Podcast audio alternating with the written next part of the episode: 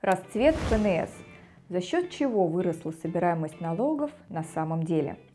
Федеральная налоговая служба России находится в зените своего расцвета. Даже на должность премьер-министра страны был назначен руководитель ФНС. И это при том, что еще несколько лет назад на налоговую службу почти никто не обращал внимания. Зато сейчас надо признать, что Россия занимает ведущие позиции в мире по цифровизации налоговой системы. Отечественный бизнес и обычные граждане боятся ее как огня. Собираемость налогов с каждым годом показывает устойчивый, а самое главное реальный рост – и все это несмотря на стойкое снижение экономической активности граждан и бизнеса. В чем же секрет такого прорыва?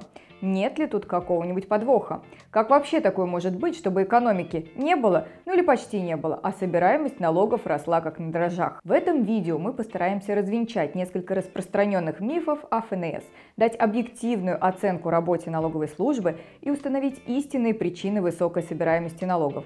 Также мы будем рады услышать ваше мнение в комментариях к этому ролику. Поехали! Миф первый. ФНС лидирует в применении высоких информационных технологий. Главным фактором успеха налоговиков считается прорыв в информационных технологиях. И действительно, программные комплексы типа АСК НДС, АИС налог и же с ними отличаются своей инновационной многофункциональностью и уже несколько лет держат в страхе и трепете весь отечественный бизнес. Причем трепещут не только нелегальные оптимизаторы и обнальщики. Добросовестные налогоплательщики тоже не могут спать спокойно даже заплатив все причитающиеся с них налоги и даже больше. В чем же проблема, спросите вы? Ответ прост. Постоянные компьютерные сбои, приводящие к блокировке счетов, неожиданным доначислениям, левым задолженностям перед ФНС, внезапному возникновению нулевых уточненных по НДС, непринятию отчетности и, конечно же, к штрафным санкциям, отбиться от которых, несмотря на их неправомерность, получается не у всех. Хотя, честно говоря, у ФНС никакой проблемы-то тут и нет, поскольку все проблемы с компьютерными сбоями в программном обеспечении ФНС в конечном итоге ложатся на плечи налогоплательщиков, а ФНС она всегда останется в плюсе. Конечно, налоговики признают сбои в системе, но, во-первых, далеко не сразу, во-вторых, из-за угрозы приостановки бизнес-процессов многие компании предпочитают заплатить лишнее, лишь бы избежать других еще более серьезных проблем, например, блокировку банковских счетов или попадание в список неблагонадежных компаний так как все понимают, что даже по компьютерной ошибке, попав в черный список, доказать потом, что ты не верблюд, будет очень сложно. А вот перспектива остаться в этом списке надолго весьма реальна. Таким образом, наличие мощных программных комплексов, которые работают абы как, трудно назвать реальным прорывом в цифровизации. Кроме того, обещанного упрощения налогового администрирования отечественный бизнес так и не почувствовал, поскольку количество отчетности как было раньше, так и сейчас остается избыточным. Да и с электронными сервисами бухгалтерам проще работать не стало. От одного только сообщения об обновлении того или иного программного комплекса ФНС у бухгалтеров начинаются нервные конвульсии. Однако, если смотреть с точки зрения собираемости налогов и сборов, то мы увидим совершенно иную картину. Схемы ухода от налогов становятся все более прозрачными, и ФНС правомерно доначисляет и штрафует добросовестных и недобросовестных налогоплательщиков.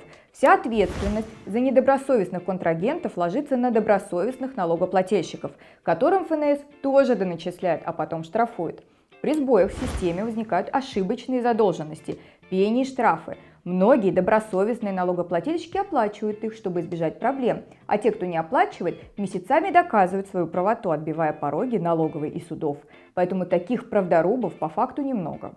Если налоговой в конечном итоге приходится выплачивать по переплатам, то по отчетам это происходит уже в другом периоде. То есть налоговики успеют отчитаться о более высоком пороге собираемости, чем он есть на самом деле. А что будет потом, уже не важно. Начнется другой отчетный период и вместе с ним новое обновление и сбои в системе. Миф второй. ФНС преуспевает в борьбе с обналом и зарплатами в конвертах. Безусловно, отечественный бизнес медленно и верно выходит из тени. Но действительно ли это целиком и полностью заслуга ФНС? А разве не банки с подачи ЦБ нанесли самый эффективный удар по обналу, серым зарплатам и иным незаконным махинациям путем драконовской блокировки банковских карт и счетов в рамках требований норм пресловутого 115 ФЗ? Ведь именно наглядный пример с заблокированными счетами у тысяч компаний и ИП вызвал панику у бизнеса и спровоцировал его массовое обеление. Конечно, непомерные штрафные санкции ФНС и действительно эффективная работа налоговиков по выявлению фирм однодневок и разрывов цепочек по НДС тоже сыграли свою роль. Но все-таки, положа руку на сердце, без применения норм 115 ФЗ достигнуть такого результата было бы невозможно. Таким образом, здесь ФНС просто обязана разделить свои лавры с Центробанком и Росфинмониторингом. Миф третий. У ФНС не хватает полномочий. ФНС постоянно жалуются на недостаток полномочий. Достаточно вспомнить о пока еще не сбывшихся претензиях налоговых органов, связанных с установлением тотального контроля над банковскими счетами, расширением функций по сбору таможенных платежей, ну и так далее. Между тем, уже в настоящее время в руках ФНС концентрировалось огромное поле деятельности для администрирования. Как мы знаем, ФНС помимо сбора обычных налоговых платежей также использует функции по администрированию страховых взносов и квазиналогов, таких как, например, утилизационный сбор. А еще, возможно, скоро добавятся и функции, связанные с выдачей цифровых подписей. Законопроект за номером 7475287 уже принят в первом чтении. Миф четвертый. ФНС удалось достигнуть высокой эффективности налогового администрирования. Здесь речь идет о том, что сотрудники ФНС просто хорошо работают, поэтому и собираемость налогов растет. А как же обстоит дело на самом деле? Если мы посмотрим вакансии ФНС в различных регионах, то мы увидим очень интересную картину. Например, зарплата специалиста первого разряда находится на уровне МРОД, чуть-чуть выше, и даже не достигает 13 тысяч рублей. И это не четверть ставки, даже не половина, это зарплата за полный рабочий день. При этом у ФНС практикуется интересная система премирования, чем-то похожая на палочную систему МВД. Так, например, сотрудники получают премии, в том числе с учетом числа выставленных требований. Стоит ли после этого удивляться, что бухгалтерам десятками выставляют требования по первичным документам, иногда даже по фирмам, с которыми они никогда не сотрудничали?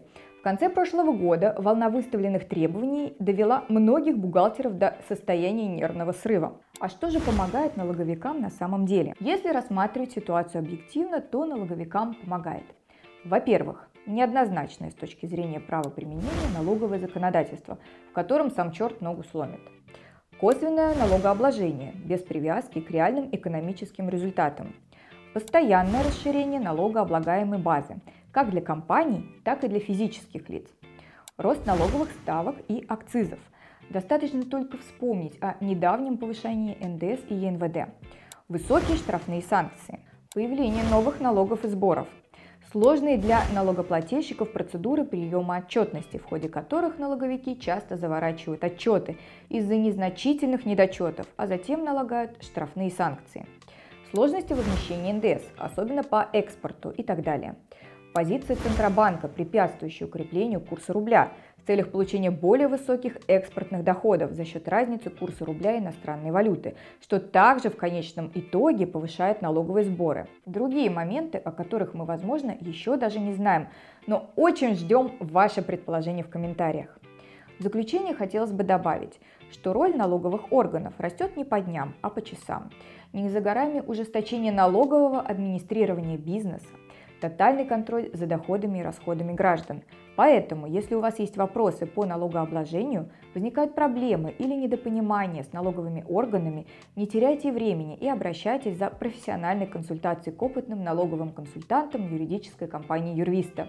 Мы всегда найдем для вас оптимальное решение в рамках правового поля с учетом особенностей вашей конкретной ситуации. Удачи и успехов вам и вашим близким. До новых встреч!